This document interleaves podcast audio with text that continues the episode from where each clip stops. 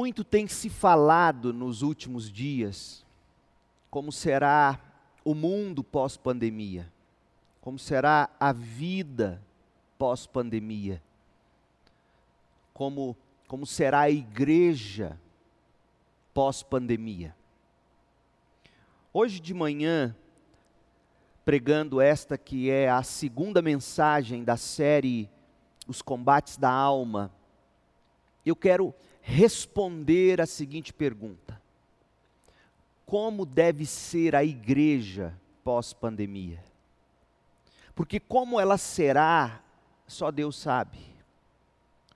E a julgar pela história, a julgar pelo que conhecemos da história do cristianismo, por um tempo as pessoas podem até, pós-pandemia, por um tempo elas podem até ficar mais sensíveis mas não durará muito até que tudo, entre aspas, volte ao normal. A história mostra isso. A igreja pós-peste bubônica, pós-peste negra, a igreja pós-Primeira Guerra Mundial, a igreja pós-Segunda Guerra Mundial, a igreja pós-atentado de 11 de setembro em Nova York.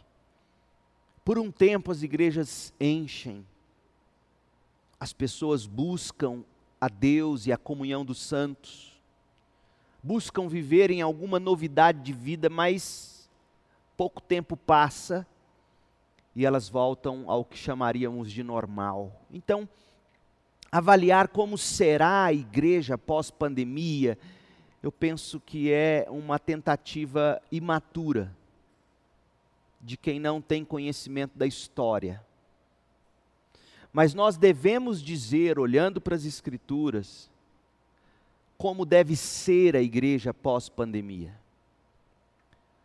A igreja pós-pandemia, ela deve ser o que o Novo Testamento idealiza para a igreja. A igreja pós-pandemia deve ser o que o Novo Testamento prescreve como sendo o jeito de ser e de atuar como igreja. A igreja pós-pandemia deve ser a igreja que sempre deveria ter sido igreja segundo o Novo Testamento. E nesta manhã nós vamos pensar sobre combatendo com a família da fé. E nesta mensagem, que, que originalmente tem a intenção de mostrar como nós vencemos os gigantes da alma, como nós os derrotamos, nesta mensagem nós vamos também enxergar como deve ser a igreja na pandemia e pós-pandemia, até que Jesus volte para nos buscar. Portanto, eu peço que você abra sua Bíblia em 1 Samuel 23, nós vamos ler do verso 15 ao 18. 1 Samuel 23, de 15 a 18, combatendo com a família da fé. Diz assim a palavra do Senhor. Então, perto de Oreza, Davi recebeu a notícia de que Saul estava a caminho do deserto de Zife para procurá-lo e matá-lo. Jonatas, o filho de Saul, foi encontrar Davi e o animou a permanecer firme. A nova versão internacional que é a versão que a gente vai usar ao longo desta mensagem toda, a nova versão internacional, a NVI, diz que Jonatas, o filho de Saul, foi ao encontro de Davi e o animou a encontrar forças em Deus. Não tenha medo, disse Jonatas, meu pai jamais o encontrará. Você será o rei de Israel e eu serei o segundo no comando, como meu pai Saul sabe muito bem. Então os dois renovaram seu compromisso solene diante do Senhor. Depois Jonatas voltou para casa, enquanto Davi ficou em Oreza. Esta é a palavra do Senhor. Quantas vezes ao longo da vida, pense bem agora você, quantas vezes os problemas que temos de enfrentar se assemelham a gigantes. Tão enormes que são, o combate parece desleal. Quem já encarou os gigantes sabe o tamanho do estrago que eles são capazes de fazer.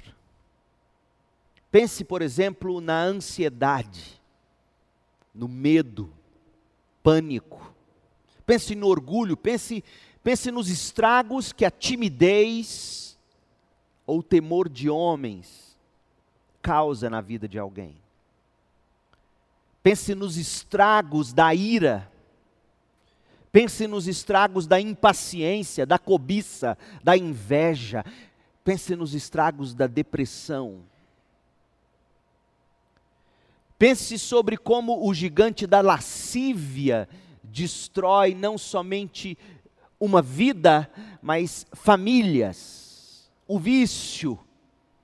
Pense na preguiça, na procrastinação, pense na, na amargura, na maledicência, na solidão.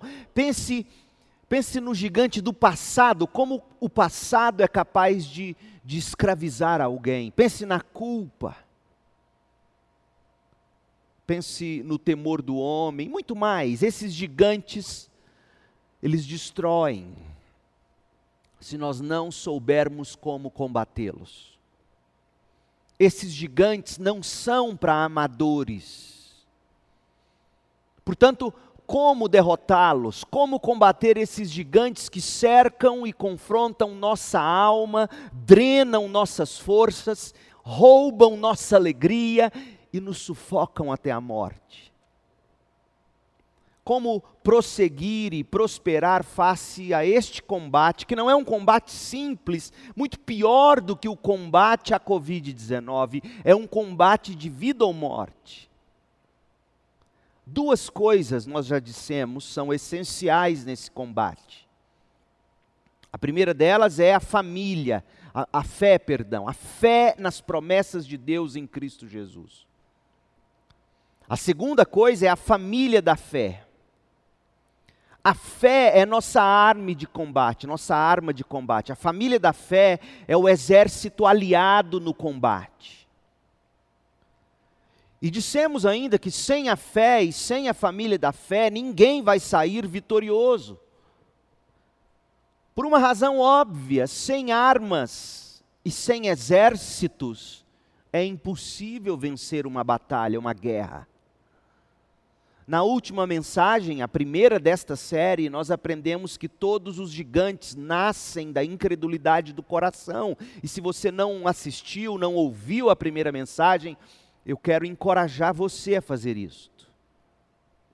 Todos os nossos ditos problemas emocionais ou problemas psicológicos, todos os pecados que brotam do coração, têm uma coisa em comum: a incredulidade humana é a falta de fé na bondade de Deus, é falta de fé na promessa de Deus, de que sempre, em toda e qualquer circunstância, Deus fará o melhor para os seus em Cristo Jesus. Olhando para Abraão, na quarta-feira, nós vimos também que a arma para derrotar esses gigantes que nascem da incredulidade, é a fé. É óbvio isto. Se o nosso problema fundamental é a incredulidade, a forma de combatê-lo e, por assim dizer, de se combater qualquer gigante é recobrando a fé, a fé nas promessas de Deus. Deixe-me recordar você, leia comigo Romanos 4, de 18 a 21, Abraão, contra toda esperança, veja, não havia esperança, mas contra toda esperança, em esperança creu, tornando-se assim pai de muitas nações, como foi dito a seu respeito, assim será a sua descendência. Diz ainda Paulo sobre Abraão: sem se enfraquecer na fé, Abraão reconheceu que o seu corpo já estava sem vitalidade, pois já contava cerca de 100 anos de idade, e que também o ventre de Sara já estava sem vigor. O que ele fez? Mesmo assim, não duvidou, mesmo assim, não foi incrédulo em relação à promessa de Deus, mas foi fortalecido em fé e deu glória a Deus, estando plenamente convencido de que Deus era poderoso para cumprir o que havia prometido. Este foi o texto base da primeira mensagem. Sempre que nós baixamos a guarda, a incredulidade sufoca e estrangula a fé, dando à luz gigantes que dominam e destroem nossa alma. Por isso que no final da vida dele, Paulo apóstolo pôde olhar para trás e dizer o que ele disse. 2 Timóteo 4, verso 6: Está próximo o tempo da minha partida. Combati o bom combate, terminei a corrida e guardei a fé. Permaneci crendo. Paulo, durante toda a sua vida cristã, tinha combatido os combates das heresias, das falsas doutrinas, dos falsos mestres, dos falsos apóstolos, mas Paulo também combateu os combates da alma e da vida com fé. Quantas dúvidas rondaram a mente de Paulo, quantos gigantes de medo, quantos gigantes de ansiedade, quantos gigantes de amargura, quantos gigantes da alma Paulo teve que combater com fé. Veremos hoje à noite, quando formos estudar combatendo a solidão, como Paulo poderia ter sido destruído, por exemplo, pelo, pelo gigante do ressentimento, da amargura, mas com fé ele conseguiu vencê-lo. Que bom, portanto, será se no final da nossa vida a gente possa dizer, como Paulo disse: A minha morte está chegando, estou prestes a encontrar meu Senhor e Salvador, estou prestes a partir, mas que fique registrado: eu combati o bom combate eu terminei a corrida. Eu guardei a fé. Além da fé, além da arma da fé nas promessas de Deus, Paulo e todos os homens e mulheres de fé combateram os combates da alma com a ajuda de outros cristãos, o exército de Cristo, a família da fé. Paulo, o apóstolo aos gentios, nunca se achou capaz de combater sozinho. Se você é um leitor atento das cartas de Paulo, se você é um leitor atento da história de Atos dos Apóstolos, você perceberá que Paulo nunca esteve só, nunca se achou autossuficiente com toda a formação teológica que aquele homem teve aos pés de Gamaliel, sendo poliglota, sendo culto que era, inteligente que era. Paulo nunca disse, como muitos crentes dizem, eu não preciso da comunhão, eu não preciso da igreja, eu não preciso das pessoas. Aliás, eu prefiro cachorro do que gente. Tem crente dizendo isso. É uma tristeza ouvir isso, é uma negação da humanidade quando se diz isso. E olha que Paulo foi traído por muitos que andaram perto dele. E Paulo nunca disse, por exemplo, eu carrego no corpo as sequelas daqueles que me fizeram mal. Eu carrego no corpo as sequelas da igreja que destruiu minha vida, como eu já ouvi colegas pastores dizerem. Não, não foi isso que Paulo disse. O que Paulo disse quando escreveu aos Gálatas foi: Eu carrego no corpo as marcas de Cristo. É assim que se enxerga a vida. E somente assim seremos capazes de perdoar e amar até aqueles que nos ferem na alma, não apenas no corpo.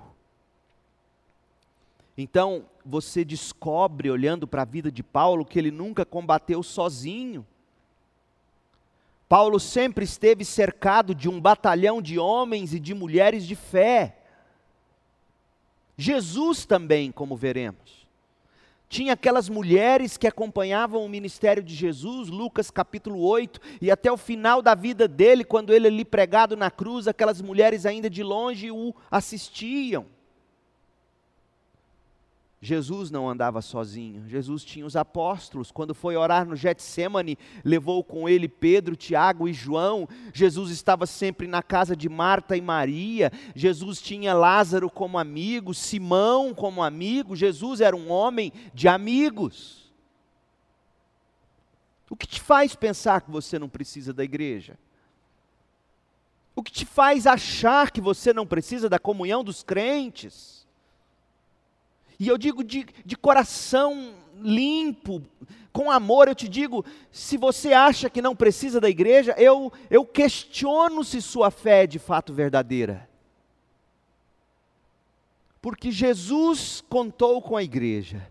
Paulo contou com a igreja, todos os santos da história contaram da igreja. O que te, há, o que te faz achar que você pode viver desigrejado, assistindo cultos por internet? Sim, neste momento não há outra alternativa.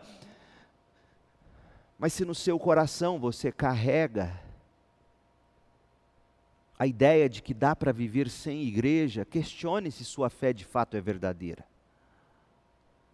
Paulo sempre esteve cercado de um batalhão de homens e de mulheres de fé. Por exemplo, Barnabé, Silas, Timóteo, Lucas, João Marcos, Áquila e Priscila, Aristarco, Epáfras e tantos outros. Leia Romanos 16 e veja quantas pessoas estavam conectadas a Paulo na única vez que Paulo se viu forçado a seguir sozinho para Atenas. Veja, quando você lê Atos, você vê que Paulo está sempre acompanhado. Mas a única vez que você lê sobre Paulo sozinho, quando ele está viajando, abra lá em Atos 17 e veja, ele está viajando para Atenas e quando ele chega a Atenas, a gente descobre que a alma dele se abateu tão profundamente que ele imediatamente escreveu pedindo para que Silas e Timóteo fossem se encontrar com ele o quanto antes. Deixa eu ler com você, Atos 17, 15. Os homens que foram com Paulo o levaram até Atenas. Partindo depois, Paulo estava sendo escoltado, esses homens partiram com instruções para que Silas e Timóteo se juntassem a Paulo tão logo fosse possível. E olha o texto no verso 16: enquanto Paulo esperava por eles em Atena, Atenas, Paulo ficou profundamente indignado. A Almeida Revista e Atualizada diz que o seu espírito se revoltava ao ver que a cidade estava cheia de ídolos. Esse era Paulo não conseguia ficar sozinho. Precisava do encorajamento dos santos, do apoio, do auxílio. Há outro texto escrito pelo próprio Paulo e que revela o quanto o apóstolo sempre contou com a família da fé para combater os seus combates da alma. Segundo aos Coríntios 7, veja comigo, a partir do verso 5. Segundo os Coríntios 7, 5, pois quando chegamos à Macedônia, diz Paulo, não tivemos nenhum descanso, mas fomos atribulados de toda forma, conflitos externos, temores internos, olha os gigantes da alma em Paulo, conflitos externos, ataques, contra-ataques, mas também temores internos do tipo: será que conseguiremos? Será que sairemos vivos desta? Será que, que o Evangelho prosperará? Temores gigantes na alma de Paulo e de seu companheiro. Deus, porém, Paulo continua escrevendo, Deus, porém, consola os abatidos de que forma Deus consola um abatido? Ouça, crente, olha como Deus consola um abatido. Paulo diz: Deus nos consolou com a chegada de Tito. É a chegada de um homem de Deus, é a chegada de uma mulher de Deus, é a chegada de um amigo de alma que consola a gente. E não apenas a vinda dele, mas também com a consolação que vocês lhe deram. Ou seja, eles disseram coisas importantes que edificaram Tito, e Tito repassou isso para Paulo. E Paulo continua. Tito nos falou da saudade, da tristeza e da preocupação de vocês por mim, de modo que a minha alegria se tornou ainda maior, diz o apóstolo. Gente, aprenda. Paulo nunca combateu sozinho. Você não vencerá o gigante da depressão sozinho, do pânico sozinho, da glutonaria sozinho, da bebedeira sozinho, seja qual for o seu gigante. Paulo nunca combateu sozinho. Paulo sabia que os combates da alma exigem a fé nas promessas de Deus, mas exige também a família da fé, encorajando-nos com fala. Olha o texto, o texto diz no verso 7, 2 Coríntios 7, 7. Tito chegou e Tito falou, e a presença e a fala de Tito foram os alicerces de consolo para Paulo. Foi a maneira que Paulo encontrou para continuar com os olhos fixos e o coração cheio de fé nas promessas de Deus em Cristo Jesus. Com isso em mente, eu vou começar a pregar. Volte agora a sua atenção comigo para o texto que a gente leu no início.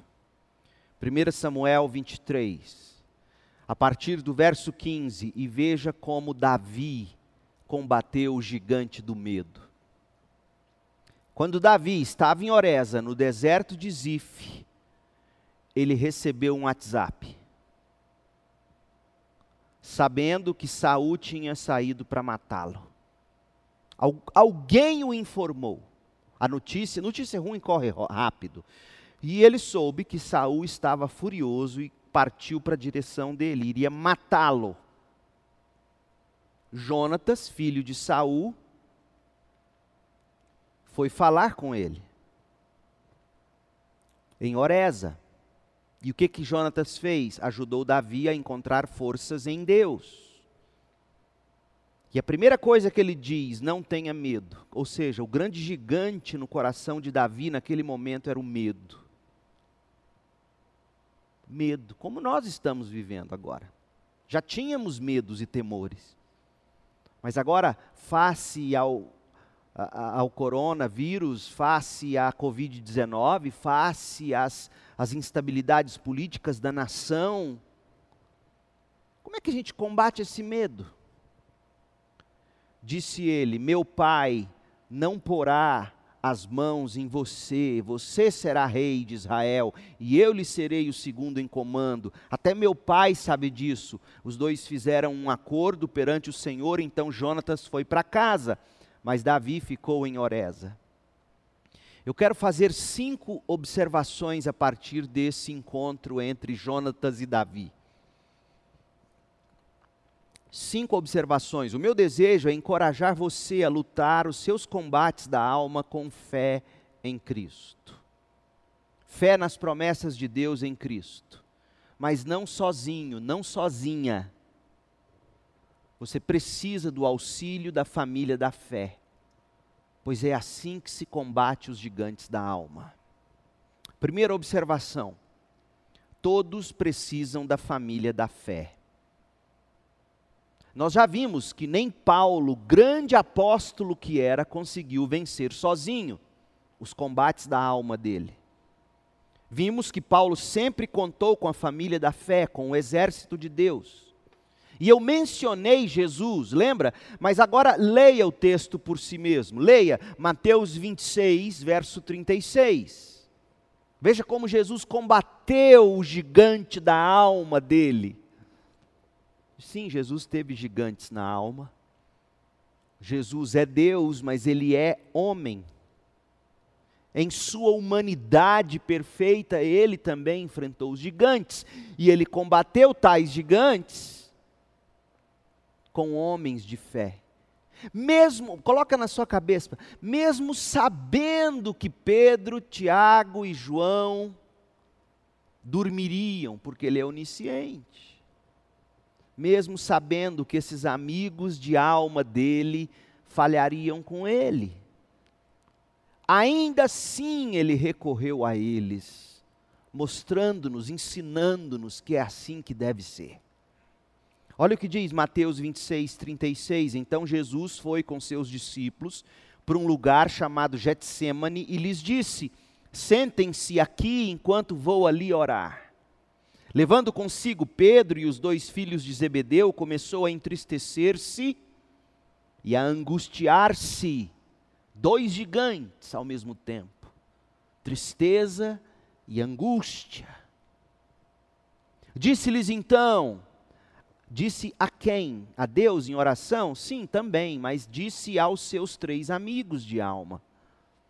Revelou a alma dele. Gente, Jesus é tão diferente de nós que queremos parecer durões, que não queremos transparecer fraqueza o Todo-Poderoso, aqueles discípulos o seguiram crendo no, no seu poder de, de, de, destruir Roma, mas ele vai lá e ele abre a alma, ele se revela. Ele diz: A minha alma está profundamente triste, numa tristeza mortal. Já pensou? E o que ele pede? Fiquem aqui e vigiem comigo. Indo um pouco mais adiante, prostrou-se com o rosto em terra e orou: Meu pai, se for possível, afasta de mim este cálice, contudo, não seja como eu quero, mas sim como tu queres. Essa atitude de Jesus revela que no coração dele existia fé nas promessas de Deus. Tanto que ele ora, ele ora porque ele sabia que fé, que, que, no dia da angústia, quando a gente ora com fé, quando a gente clama a Deus, ele nos ouve, nos livra e glorifica o nome dele. Jesus conhecia o Salmo 50, verso 15. Clame a Deus, ele ouvirá, ele livrará você e ele glorificará o nome dele. Mas essa atitude de Jesus também revela que nos combates da alma nós precisamos não apenas de fé nas promessas de Deus, isso fez Jesus orar, mas nós precisamos também da família de fé, isso fez Jesus dizer aos seus três amigos de alma: A minha alma está profundamente triste, numa tristeza mortal, fique aqui e vigiem comigo. Oh, meu povo, todos precisam da família da fé. Paulo precisou, Jesus precisou, Davi também precisou. 1 Samuel 23, 15, quando Davi estava em Oreza, no deserto de Zif, ele soube que Saul tinha saído para matá-lo. E Jonatas, conhecendo o amigo que tinha, falou: Davi deve estar arrasado. Aí ele foi falar com Davi em Oreza e o ajudou a encontrar forças em Deus. Engana-se engana-se e até peca-se por orgulho. Quem pensa que é capaz de seguir sozinho na vida, de lutar sozinho, os seus combates. Gente que geralmente diz assim: eu não preciso, eu oro, eu busco Deus, é, revela muito mais orgulho do que fé. Não me impressiona quem diz que resolve as coisas sozinhos com Deus, não me impressiona. Pelo contrário, revela-me orgulho. Por que, que eu digo isso? Porque se o próprio Jesus chamou os três amigos, você não precisa de três amigos? Se o próprio Davi precisou de Jonatas, se o próprio Paulo precisou de quem andava com ele, não se impressione com quem diz para você que não precisa, resolve sozinho. É mentira, é orgulho e tantos outros gigantes escondidos. Orgulho é um gigante.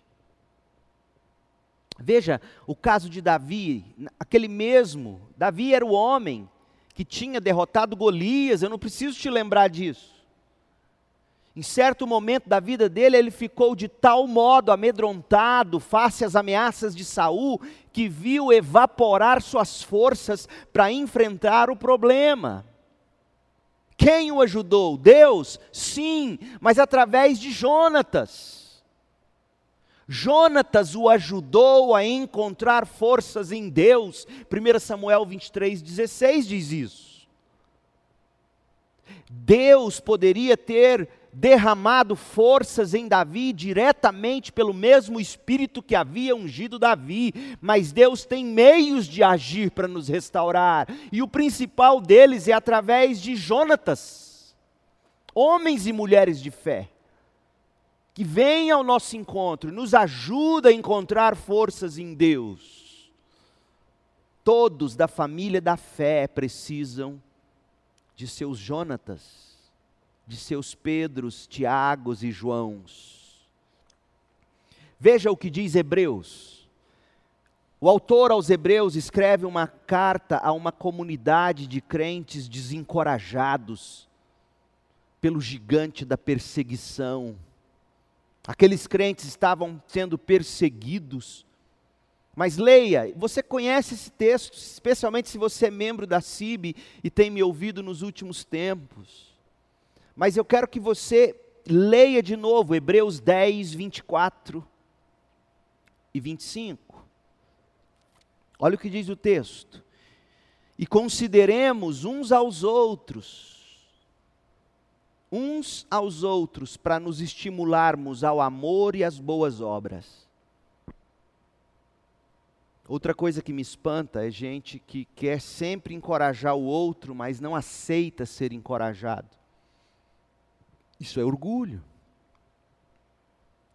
Não deixemos de nos reunir como igreja, diz Hebreus. Segundo o costume de alguns, não deixemos de nos reunir como igreja, é assim que nós vamos estimular uns aos outros ao amor e às boas obras. Não deixemos de nos reunir, mas Procuremos encorajar-nos uns aos outros, ainda mais quando vocês veem que se aproxima o dia. As pessoas leem esse texto e pensam que se reunir como igreja é só vir ao culto. Não é. Porque o autor de Hebreus qualifica a forma como nós devemos nos reunir. Ele qualificou isso, você prestou atenção? Ele diz: Mas procuremos encorajar-nos uns aos outros, ou seja, reúne-se no culto e se encoraja no dia a dia. Isso é igreja. Esse tipo de reunião como igreja vai muito além do culto coletivo dominical. Não tem nada a ver com simplesmente ir semanalmente à igreja, à reunião da igreja menos ainda ir à igreja de vez em quando, sentar-se lá no fundo, lá na galeria, no cantinho, acabar o culto e ó, sair correndo, e se tem um carro trancando o seu, você ainda briga. Isso não é igreja. Não era disso que o autor aos Hebreus estava falando. Esse tipo de reunião como igreja é do tipo que a pessoa se enche de Deus no culto. Enche-se de Deus no culto como? Palavra, oração, louvor e adoração, consagração da vida, intercessão, testemunhos, enche-se de Deus na comunhão da igreja e depois se reúne para se derramar de Deus na vida do outro, cumprindo-se assim os imperativos de mutualidade uns aos outros. E isso acontece através de pelo menos duas ferramentas: relacionamentos discipuladores, pequenos grupos multiplicadores. Você se enche de Deus nos cultos e se relaciona com alguém na forma de formar um discípulo ou de ser formado como discípulo, porque até o discipulador, ao discipular, também é discipulado. É como o pregador, que ao pregar ensinando, também é edificado. Nós precisamos de relacionamentos discipuladores. Você precisa. Nós precisamos de, de pequenos grupos onde nós vamos nos reunir e repartir e compartilhar e multiplicar discípulos. A instrução de Hebreus 10, 24 e 25 requer de nós algumas coisas. Primeiro, intimidade. Ser igreja é ser íntimo. Sim, eu entendo, não vai dar para você ser íntimo de todos os membros da igreja, não existe isso. Nem Jesus foi íntimo de todos os apóstolos. Você percebeu isso? Jesus, quando precisou orar, ele não chamou os doze. No caso, seriam só onze, porque Judas já tinha dado no pé. Jesus, ele chama quem? Três. Ele tinha um grupo mais chegado. Isso é humano. E aqui eu aproveito para dizer: se às vezes o pastor encontra alguém com quem ele tem mais intimidade, não significa que ele não ame as demais ovelhas. Significa que o seu pastor é humano. Intimidade, então você tem que encontrar aqueles com quem você vai considerar um ao outro no cuidado. Isso requer intimidade. Como é que você considera uns aos outros sem intimidade? Segundo, regularidade. Não é só de vez em quando, não é apenas quando você está sentindo bem ou melhor, porque é na fraqueza que o poder de Deus se manifesta. Hebreus diz: não deixem de se reunir como costume de alguns, isso implica regularidade. Intimidade, regularidade. Terceiro, intencionalidade. Para que, que a gente se reúne? Hebreus diz para incentivar ao amor e às boas obras, não é só para ficar falando dos outros. Aliás, nem é para falar dos outros. Não é para ficar falando só de futebol, de receita, de remédio, ou seja lá o que for. A intencionalidade na regularidade íntima dos encontros, veja, a intencionalidade na regularidade íntima dos encontros é para que se incentive ao amor e às boas obras. Ou, para usar o texto de 1 Samuel 23, 16, é para eu ajudar o outro a encontrar forças em Deus, e o outro me ajudar a encontrar forças em Deus. Então, intimidade, regularidade, intencionalidade e solenidade, expectativa solene. Sabemos que se aproxima o dia essa é a ideia dos encontros do povo de Deus, seja no culto coletivo, seja nos relacionamentos individuais ou discipuladores. Ô oh, meu povo, essa é a igreja que precisa existir pós-pandemia, porque essa é a igreja idealizada desde antes da fundação do mundo. É a igreja onde os membros procuram intimidade, regularidade, intencionalidade, e solenidade. Todos nós precisamos da família da fé.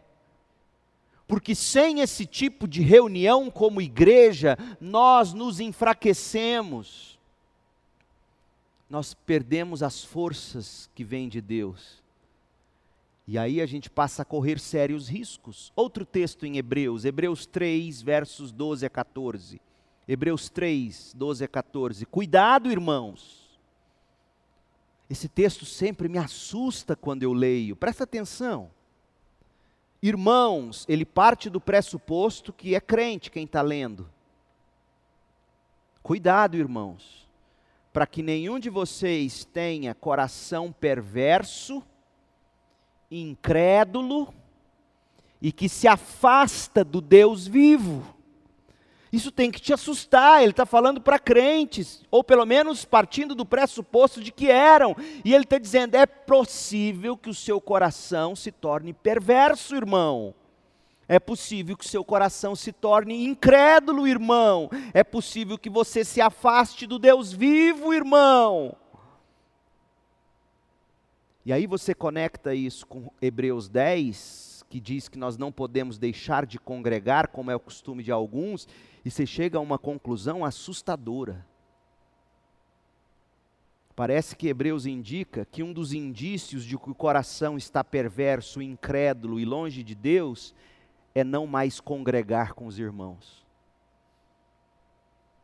E aí eu ouço pessoas dizendo: não, eu estou longe da comunhão, mas estou bem com Deus. Será? Será? Leia Hebreus 3, 12. Cuidado, o coração pode ficar perverso, incrédulo, longe do Deus vivo. E aí ele diz em Hebreus 10, 24 e 25: Não deixe de congregar, meu Deus, cuidado, crente. Ao contrário, diz Hebreus Encorajem-se uns aos outros todos os dias, durante o tempo que se chama hoje, de modo que nenhum de vocês seja endurecido pelo engano do pecado. Crente, você pode ser endurecido pelo engano do pecado. Mas não de um tipo de pecadinho, de um pecado que leva à morte. Olha o que Paulo, o Hebreus vai dizer melhor. Verso 14, Hebreus 3, 14 pois passamos a ser crentes de fato. Então, Hebreus é uma carta que faz as pessoas acharem que crente perde salvação, mas não é isso que Hebreus faz. Quando Hebreus, no verso 12 do capítulo 3, chama de irmãos, ele parte de um pressuposto respeitoso. Você diz que é irmão, então te considero irmão. Agora veja, você tem que ver se o seu coração não é perverso, incrédulo, afasta do Deus vivo. Você tem que ver se você não afastou da comunhão da igreja. Aí ele diz: Você quer saber se você é irmão mesmo? Aí ele dá o verso 14. Hebreus 3, 14. Pois passamos a ser crentes ou participantes de Cristo, desde que, de fato, você é irmão desde que, de fato, você se apegue até o fim à confiança que você teve no princípio. Perseverança é a única prova de salvação. Falta de perseverança é prova de que não houve salvação, por mais que alguém te chame de irmão. Ô crente, isso tem que te dar medo para você não ser enganado pelo pecado, como ele mesmo está dizendo aqui. Então, a falta de comunhão com a família da fé pode resultar, segundo a gente lê aqui em Hebreus 3, em três fatos trágicos. A falta de comunhão pode resultar em incredulidade, coração perverso e incrédulo, verso 12 pode resultar em endurecimento, nenhum de vocês seja endurecido pelo engano do pecado, verso 13, e pode resultar em derrota eterna, verso 14.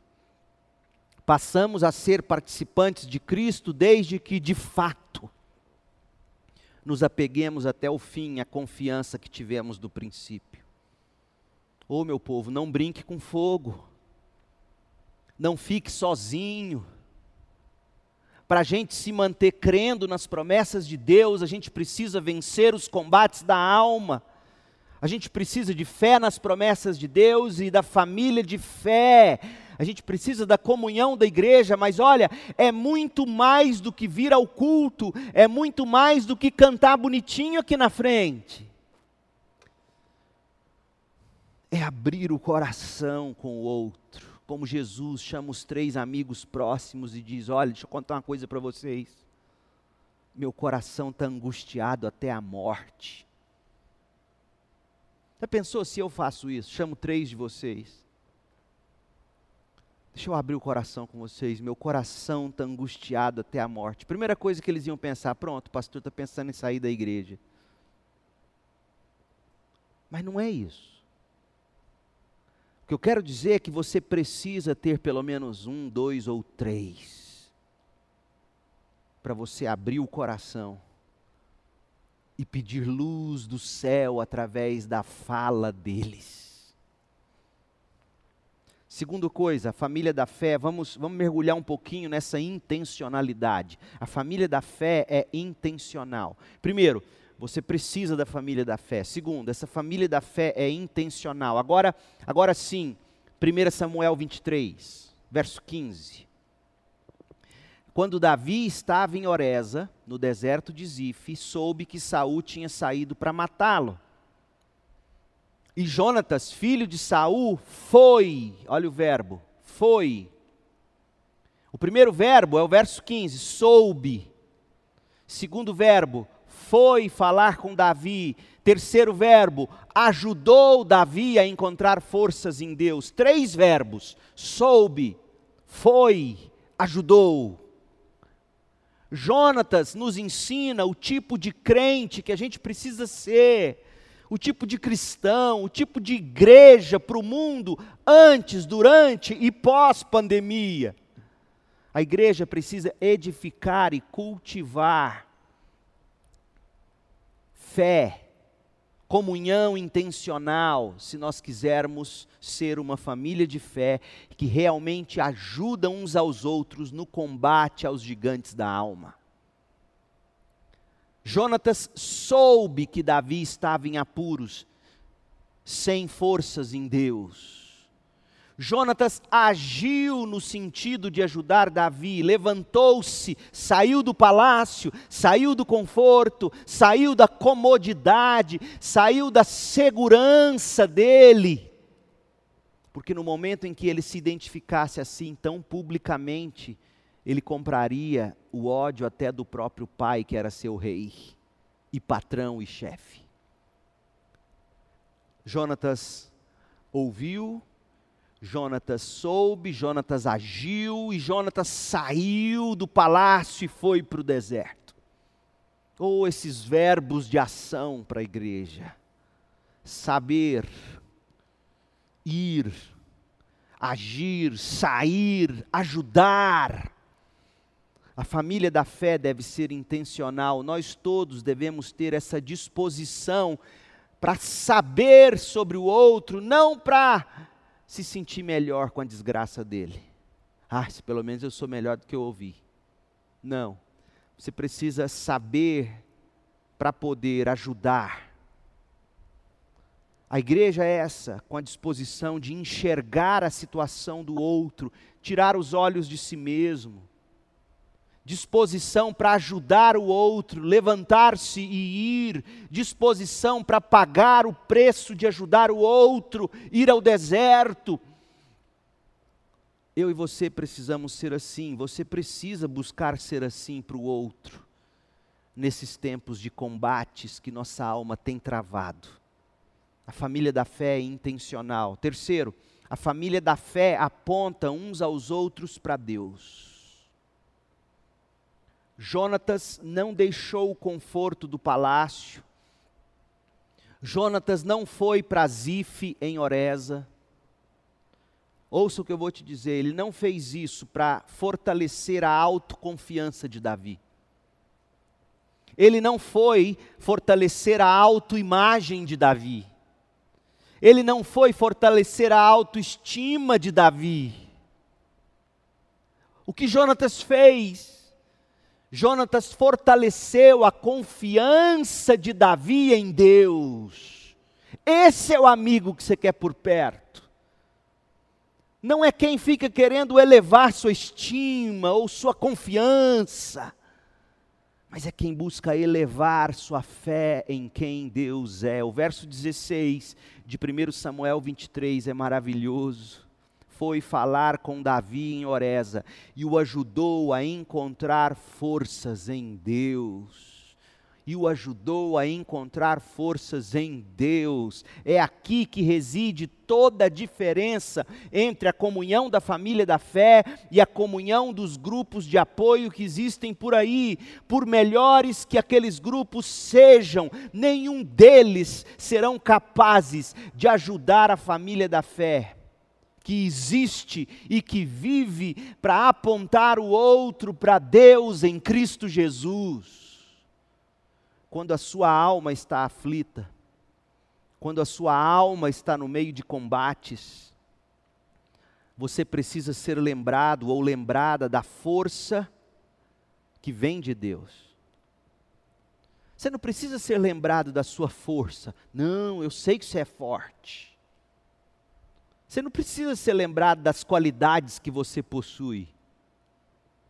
Você não precisa ser lembrado de vitórias que um dia você ganhou. Você precisa ser lembrado do que Deus é. Forte, cheio de todas as qualidades, todo-poderoso. Não adiantava Davi ser elogiado por Jonatas. Davi já tinha perdido suas forças. Não adiantava Jonatas lembrar Davi da grande vitória que Davi tinha tido com Golias. Vitórias do passado ficam no passado. Vitórias do passado, como disse na última mensagem, servem para alimentarmos fé em Deus para o futuro. Jonatas precisava lembrar Davi do que Deus havia feito por Davi, estava fazendo em Davi e faria por Davi até o fim. Ou seja, ele foi ungido pelo Senhor. Paulo, combatendo os seus combates, sabia disso quando ele escreveu em 2 Timóteo 1,12: Por causa do meu chamado, diz Paulo, eu também sofro, mas não me envergonho como eu gosto de crente assim, que não tem vergonha de dizer que está sofrendo. Por essa causa, por causa do meu chamado, eu também sofro, mas não me envergonho. Por quê, Paulo? Porque você é forte, porque você é poliglota, porque você já aguentou não sei quantas chibatadas. Por quê, Paulo? Por que, que você não se envergonha da sua fraqueza? Ele diz: Porque eu sei em quem tenho crido estou certo de que Ele é poderoso para guardar o que lhe confiei até aquele dia. Nos combates da alma faz toda a diferença saber que em, que em tempos de luta, nós temos crido no Senhor Jesus Cristo. Por isso que a família da fé existe para apontar uns aos outros para Deus. Em quarto lugar, a família da fé maneja bem a palavra de Deus. Jonatas tirou os olhos de Davi dos seus temores, Jonatas tirou os olhos de Davi das suas tribulações, Jonatas apontou Davi para Deus, Jonatas fortaleceu Davi em Deus. Como? Olha o verso 17. Não tenha medo, disse Jonatas, meu pai não porá as mãos em você, você será rei de Israel. Até aqui foi a palavra de Deus. Aí ele emenda palavras dele mesmo. Porque ele diz assim: E eu lhe serei o segundo em comando. Até meu pai sabe disso. Deus não tinha prometido que Jonatas seria segundo em comando. Tanto que Jonatas morreu antes de Davi ser coroado rei. Mas Deus tinha não só prometido que Davi seria rei, como Deus tinha ungido Davi rei em 1 Samuel 16, 12.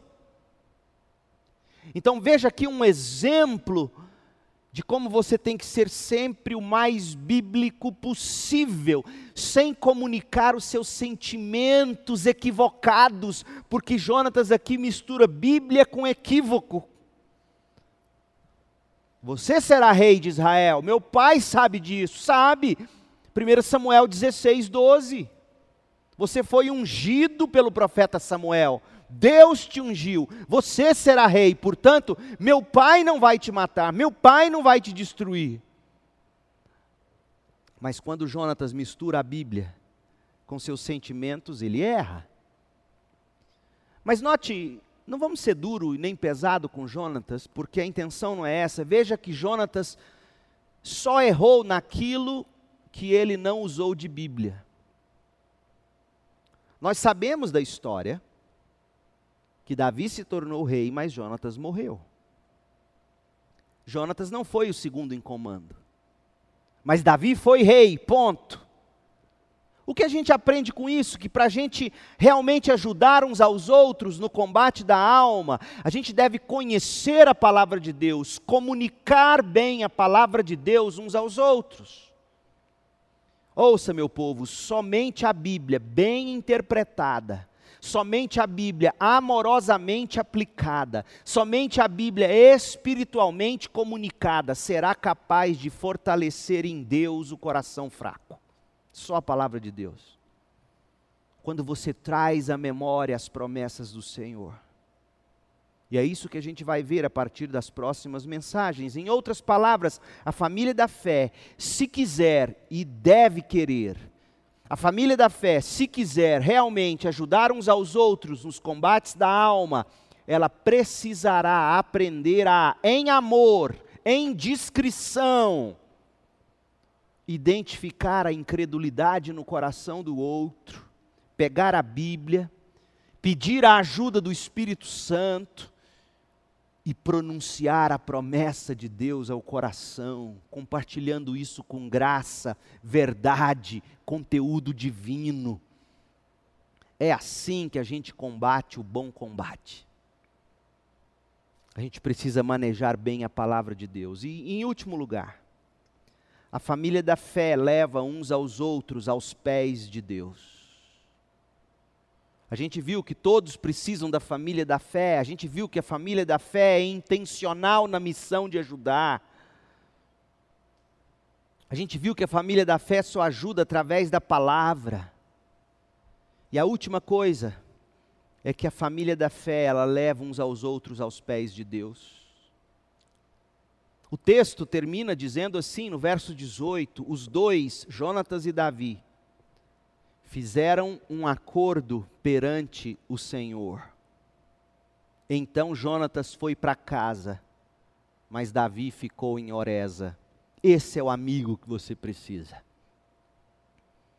É aquele que, que foi ao seu encontro, levou a palavra de Deus, trouxe você para os joelhos, você refaz sua aliança perante o Senhor, ora, aí ele vai para casa e você segue a sua vida no deserto.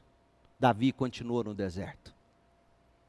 Pode ser que o seu amigo não te tire do deserto, mas se ele manter você lá no deserto, porque quem te tira do deserto é só Deus.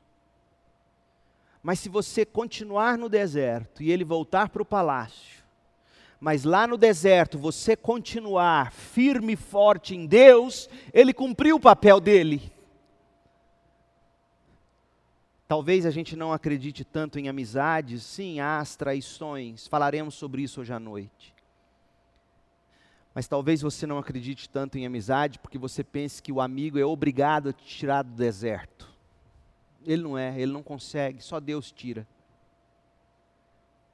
Mas ele é instrumento de Deus para te fortalecer lá e lá você prosseguir.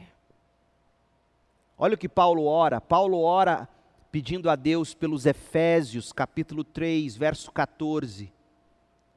Por essa razão, pelos frutos do Evangelho, Paulo diz: Eu me ajoelho diante do Pai, do qual recebe o nome toda a família nos céus e na terra. E, ora, e olhe, observe pelo que Paulo ora: oro para que com as suas gloriosas riquezas, as de Cristo, o Deus Pai os fortaleça no íntimo do seu ser com poder por meio do Espírito, para que Cristo habite no coração de vocês mediante a fé, e oro para que, estando arraigados, alicerçados em amor, vocês possam, juntamente com todos os santos, compreender a largura, o comprimento, a altura, a profundidade e conhecer o amor de Cristo que excede todo conhecimento, para que vocês sejam cheios de toda a plenitude de Deus aquele que é capaz de fazer infinitamente mais do que tudo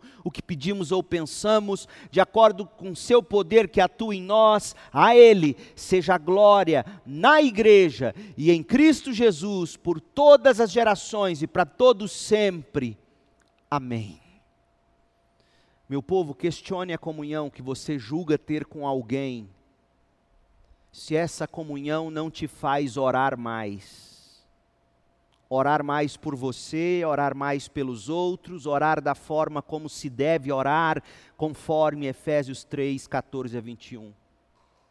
Comunhão entre os da família da fé edifica uns aos outros, levando o outro à oração, levando o outro aos pés do Senhor, em busca de mais conhecimento da graça de nosso Senhor e Salvador Jesus Cristo. Todos nós enfrentamos gigantes na alma e na vida. E os gigantes da vida só serão vencidos na alma. Se não vencermos primeiro os gigantes na alma, você não os vencerá na vida. E nós seremos vitoriosos apenas se combatermos com fé, auxiliados, assistidos, amparados pela família da fé. O tipo de ajuda que a gente precisa, ser uns para os outros, receber dos outros. E eu encerro com essa história, é do tipo da biografia que eu li, Memórias de Samuel Pierce.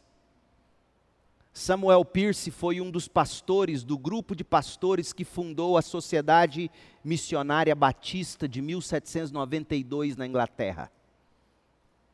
Fazia parte dessa sociedade missionária o pastor Samuel Pierce, todos batistas, o pastor Andrew Fuller e o pastor William Carey,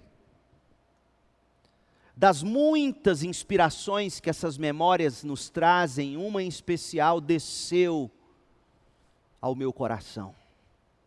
Aqueles irmãos amavam profundamente um ao outro, eles se reuniam intencionalmente, regularmente, para fortalecer a fé um do outro em Deus.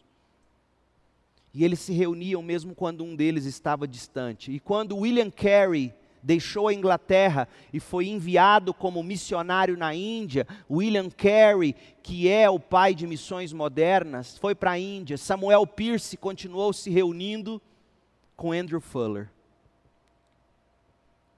E eles ficaram mais de um ano esperando receber notícias. Na época não havia telefones, não havia WhatsApp, tudo era por carta e navio.